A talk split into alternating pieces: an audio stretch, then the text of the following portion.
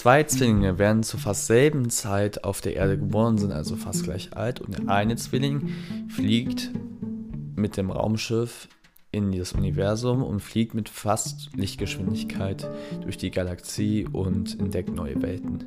Irgendwann, nach vielen Jahren, kommt er zurück auf die Erde und merkt, dass er deutlich, deutlich jünger ist als, als sein anderer Zwilling und äh, obwohl sie natürlich am Anfang gleich alt waren.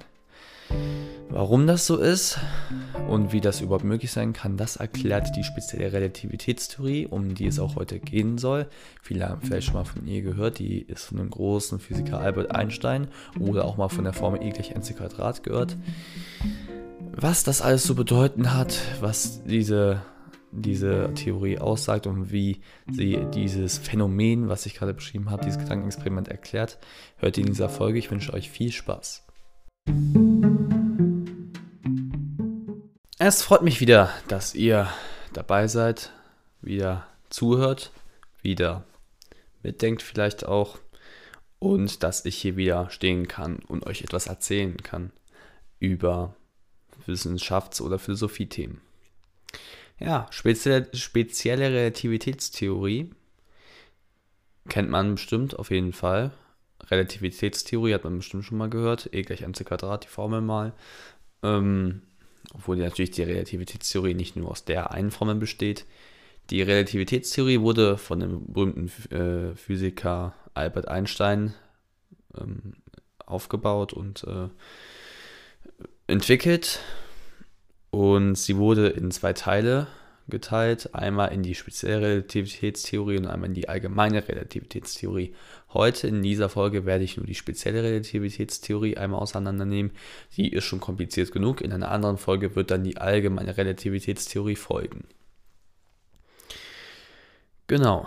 Ich sprach oder ich fange mal generell direkt an mit einem klein mit einer kleinen allgemeinen Gesetzmäßigkeit, die die Relativitätstheorie aussagt, und dazu ein kleines Beispiel. Allgemein wird in der Relativitätstheorie gesagt, und das kann, erkennt man ja schon im Namen, relativ, ja, da steht das Wort relativ drin, dass fast, da kommen wir nämlich auf das fast zu sprechen, fast alles im Universum relativ ist. Das ist, kann man auch übertragen auf ganz, ganz verschiedene Dinge und auch auf Dinge, die für uns eigentlich immer konstant erscheinen. Ja, man kann das übertragen auf Geschwindigkeiten. Man kann das, ja, obwohl Geschwindigkeit ist jetzt ein schlechtes Beispiel, da kommen wir später nochmal auf zu besprechen, aber gewissermaßen auf Geschwindigkeiten, das werde ich gleich nochmal erläutern in einem Beispiel. Oder man kann das sehen an Massen oder man kann das sehen an äh, Größen oder auch zum Beispiel an Zeit. Ja. Wenn ich beispielsweise in einem Zug sitze und der fährt dann los und ich gucke aus dem Fenster, dann sehe ich die Landschaft an mir vorbeirauschen. Dann könnte ich sagen, die Landschaft bewegt sich. Wenn ich außerhalb von der Landschaft stehe und der Zug fährt, dann sage ich, der Zug bewegt sich. Beide Ansichten sind laut der Relativitätstheorie richtig. Nach unserer allgemeinen Logik würden wir natürlich sagen, die Landschaft bewegt sich nicht, sondern der Zug bewegt sich.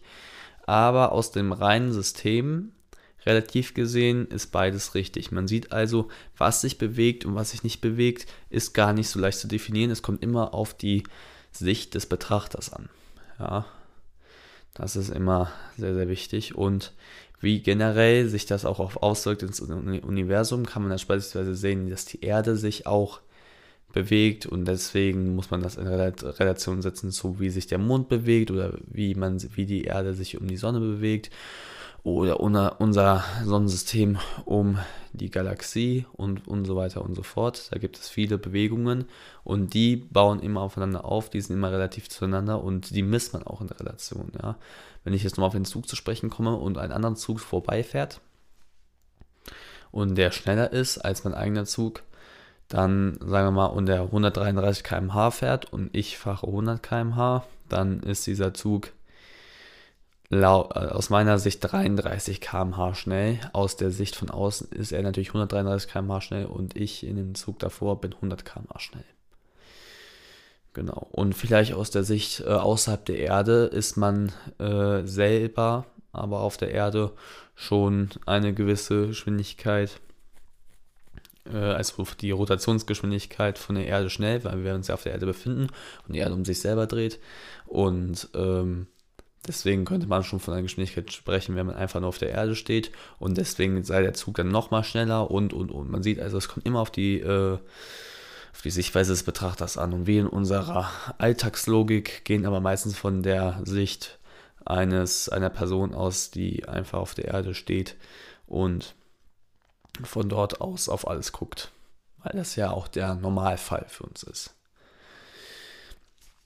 Genau, jetzt kommen wir nämlich zu dem einen Punkt, der nicht augenscheinlich in der Physik konstant ist, ähm, ich meine natürlich relativ ist, und zwar der nämlich konstant ist, das ist nämlich die Lichtgeschwindigkeit. Die Lichtgeschwindigkeit, das, ähm, die kennen ja vielleicht viele schon, das ist eine Geschwindigkeit, die maximal ist. Ja? Also das ist die Geschwindigkeit, mit der sich Licht fortbewegt und schneller als diese Lichtgeschwindigkeit kann sich etwas nicht bewegen, sei es Masse, sei es Energie oder was auch immer. Mehr kann sich eigentlich, glaube ich, kaum bewegen. Ne? Und ähm, diese Konstante, es gibt auch eine genaue Zahl dazu, die ich leider jetzt nicht auswendig weiß, aber diese Konstante an Geschwindigkeit kann nicht überschritten werden. Ja? Das äh, nehme ich, nehme gerne nochmal das Zugbeispiel, wenn ich ein, in einen Zug fahre und beispielsweise jetzt ein im Zug, der 100 km/h schnell fährt äh, und ich aus der Sicht äh, von draußen gucken würde, dann würde der Zug ja 100 km/h schnell fahren. Und wenn ich dann, ich dann im Zug einen Ball werfen würde ähm, in Richtung Fahrt, in Fahrtrichtung, dann wäre der Ball aus Sicht, aus Betrachtersicht von außen nochmal schneller als der eigentliche Zug, weil er sich ja im Zug nochmal nach vorne bewegt. Also die eigentliche Zuggeschwindigkeit plus die Geschwindigkeit, die wir als Betrachter im Zug sehen. Zusammen addiert wäre dann die Geschwindigkeit, die wir von außen sehen. Nun gut. Also wir halten fest, Lichtgeschwindigkeit kann nicht überschritten werden. Das heißt, wenn ich jetzt nicht theoretisch mit einem Zug mit Lichtgeschwindigkeit fortbewege, kann ich keinen Ball mehr werfen, wenn, weil wenn ich den werfen würde, würde er sich ja mit schneller als Lichtgeschwindigkeit bewegen und das ist unmöglich. So, jetzt kommen wir mal in, auf eine ganz interessante Logik zu sprechen. Denn wenn ich mit einem Raumschiff fliege und ich eine, eine Kugel habe oder äh, naja, sagen wir, sagen wir mal Licht habe, weil Masse ist immer ein bisschen schwierig mit Lichtgeschwindigkeit, Licht habe oder eine Lichtkugel, die sich von einem Ende zum anderen bewegt, von so einem Spiegel, vom Spiegel zu Spiegel und das mit Lichtgeschwindigkeit und ich mit diesem Raumschiff dann in eine bestimmte Richtung fliege. Dann passiert nämlich folgendes, wenn ich nicht mit, nämlich mit dem, Raum stehen, ähm, mit dem äh, Raumschiff stehen würde, dann würde ja ähm, die Kugel oder der, der, Lichtpegel einfach nur von oben nach unten gehen. Wenn ich mich aber bewegen würde, würde sich der Weg des Lichtes vergrößern. Weil ich eine Bewegung drin habe und somit eine Schräge entstehen würde und der Weg wäre damit vielleicht nur minimal oder aber auch vielleicht äh, größer, auf jeden Fall, auf jeden Fall immer größer. Das ist natürlich immer subjektiv, was minimal ist und was nicht, was maximal beispielsweise ist. Und wenn wir uns jetzt zum Beispiel mal für die, ähm, um die Formel gucken für, für Geschwindigkeit, da wir ja wissen, okay, ähm, äh, wir gucken uns erstmal die Formel an. Die Formel ist V gleich S durch T. Ja, haben viele vielleicht mal aus dem Physikunterricht gehört. Also V gleich S durch T ist Geschwindigkeit V gleich der Weg S geteilt durch die Zeit wenn wir uns das mal so ansehen, dann fällt uns auf, okay, der, die, die, der, das Licht äh, legt ein eine größere Strecke zurück. Und die Geschwindigkeit, mit der sich das Licht bewegt, war aber schon nicht Geschwindigkeit, deswegen kann die sich eigentlich nicht erhöhen. Deswegen muss dieser Ausgleich zwischen S und T geschaffen werden. Und deswegen kommt man darauf, dass nicht S oder, ähm, oder also auf jeden Fall oder v-Variable sind, sondern t. Man sagt dann nämlich, dass sich die Zeit innerhalb des Raumschiffes bei Lichtgeschwindigkeit verlangsamt. Oder auf jeden Fall nicht äh, bei Lichtgeschwindigkeit, wir haben ja gar nicht festgelegt, wie schnell sich das Raumschiff bewegt, oder? Aber auf jeden Fall in, in der Relation, dass sich das alles wieder ausgleicht. Heißt, wenn ich mich mit dem Raumschiff schneller bewege, dann legt dieser Lichtpegel natürlich wieder mehr äh, Weg zurück. Wenn ich mich langsamer bewege, weniger und das würde dann jeweils wieder den Ausgleich schaffen. Ja, genau. Und jetzt kommen wir mal zu ein paar kleinen Gesetzmäßigkeiten, die in der speziellen Relativitätstheorie eindeutig genannt werden, die vielleicht viele überraschen könnten. Ich fange mal mit der schon eben genannten, mit dem eben genannten Phänomen an. Die Zeit verlangsamt sich innerhalb des Raumschiffes. Das würde man selber aber nicht merken. Wir, gehen jetzt mal davon aus, ich steige in, oder du, du steigst jetzt in ein Raumschiff und das Raumschiff bewegt sich mit nahezu Lichtgeschwindigkeit, weil Masse also auf Lichtgeschwindigkeit beschleunigen, werden wir gleich sehen, ist nun mal ein bisschen schwieriger. Deswegen nahezu Lichtgeschwindigkeit. Ist eigentlich egal, welche, muss nicht Lichtgeschwindigkeit sein, einfach eine sehr hohe Geschwindigkeit. Dann wäre es für dich eigentlich ein normaler Flug. Also du würdest wahrscheinlich schon deutliche Kräfte spüren ähm, je nachdem, was für Auswirkungen, also Auswirkungen so hohe Geschwindigkeiten haben. Und wenn wir das mal außen vor lassen und nur auf die sogenannte Zeitdilatation ähm, eingehen, dann wäre es für dich eigentlich ein normaler Flug, genauso wie mit niedrigen, niedrigen Geschwindigkeiten. Dann landest du aber auf der Erde, beispielsweise wie mit diesem Geschwisterbeispiel, und plötzlich ist dein Geschwister, äh, dein Geschwister oder dein, dein Zwilling, Geschwisterkind, ähm,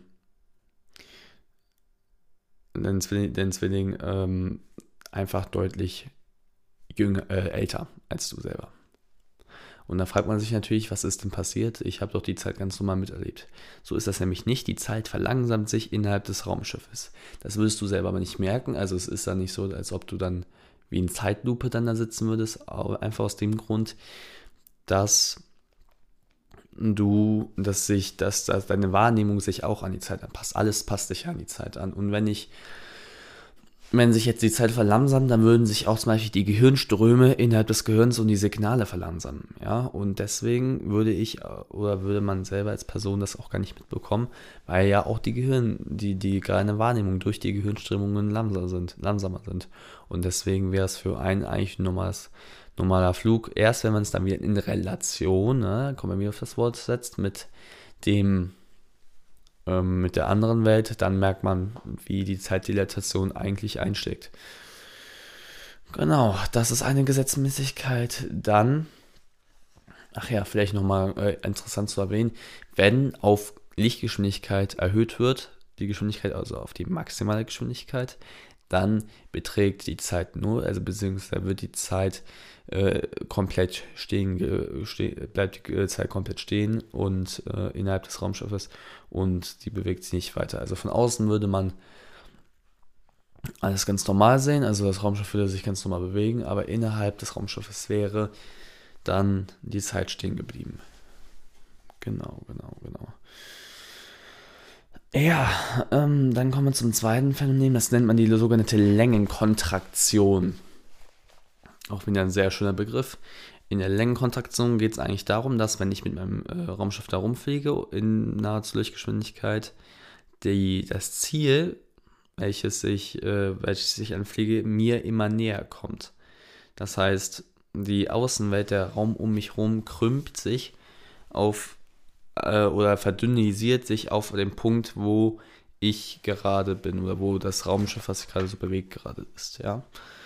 Das heißt, mein Ziel würde mir entgegenkommen. Und wenn ich mit Lichtgeschwindigkeit fliegen würde, dann würde die, äh, die, äh, die, Raumkont die Längenkontraktion oder die Raumkontraktion auf ein so vieles anschwillen, dass die gleich Null ergeben würde. Heißt, den Raum an sich gäbe es gar nicht mehr.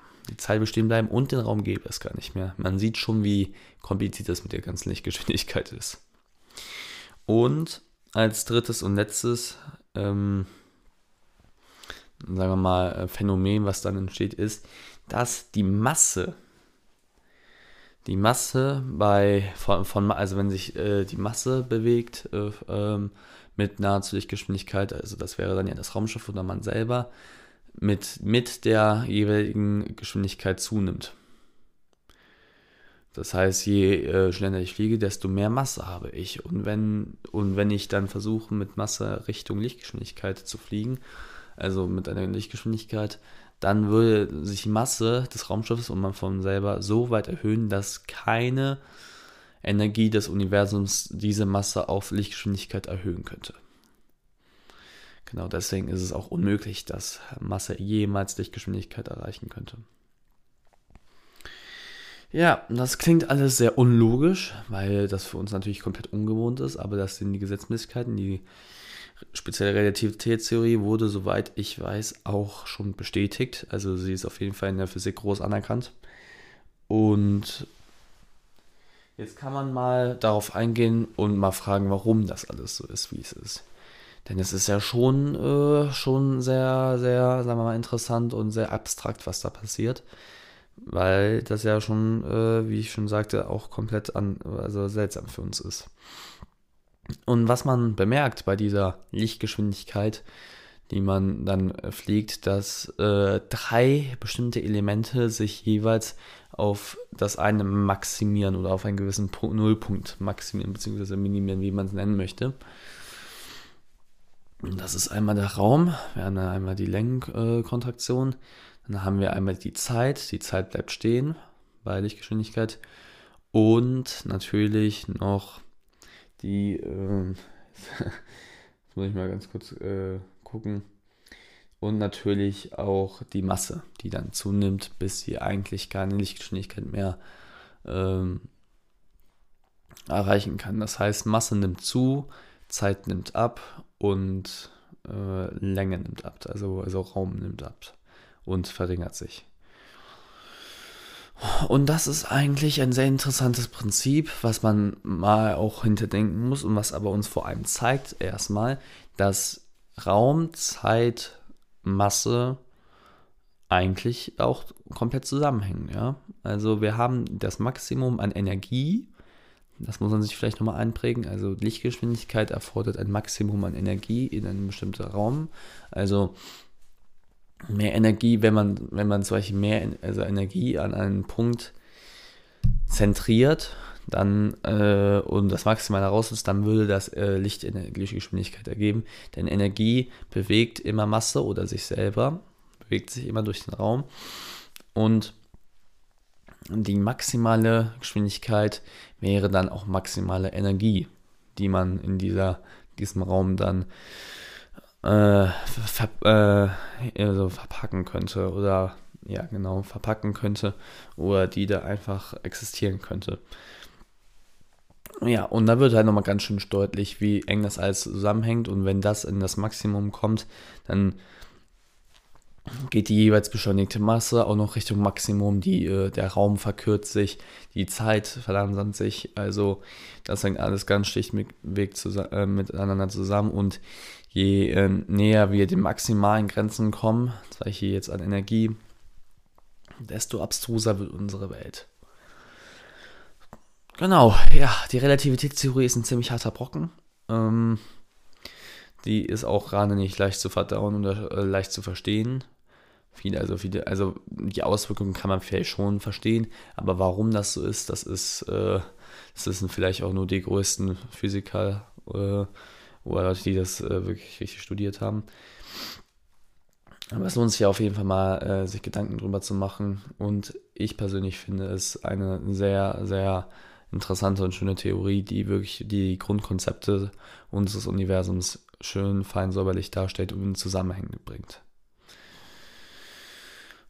Genau, das war es auch schon zur speziellen Relativitätstheorie. Viel mehr gibt es nicht zu sagen. Natürlich die spezielle Relativitätstheorie, genauso wie die allgemeine Relativitätstheorie, besteht aus noch hunderten, tausenden Formeln, um bestimmte Dinge zu errechnen, die ich hier natürlich aber nicht vorstellen würde, weil ich versuche ja möglichst simpel und klein zu halten und ich natürlich selber auch nie verstehen würde, was diese allen Formeln auch äh, bedeuten, ähm, um einfach nur einen kleinen Einblick auch in die jeweiligen Theorien zu geben und diese ganzen Formeln können wirklich nur von jemandem sagen wir mal, vorgestellt werden, der das wirklich auch studiert hätte, weil es ja auch eine Menge Arbeit ist, die auch erstmal zu verstehen. Genau, und ich würde dann hier auch dann den Schluss setzen. Ich, es freut mich auf jeden Fall, dass ihr wieder zugehört habt, dass ihr wieder dabei wart. Und würde mich natürlich freuen, wenn es euch gefallen hat und ihr das nächste Mal wieder einschaltet zu P Quadrat. Bis dann.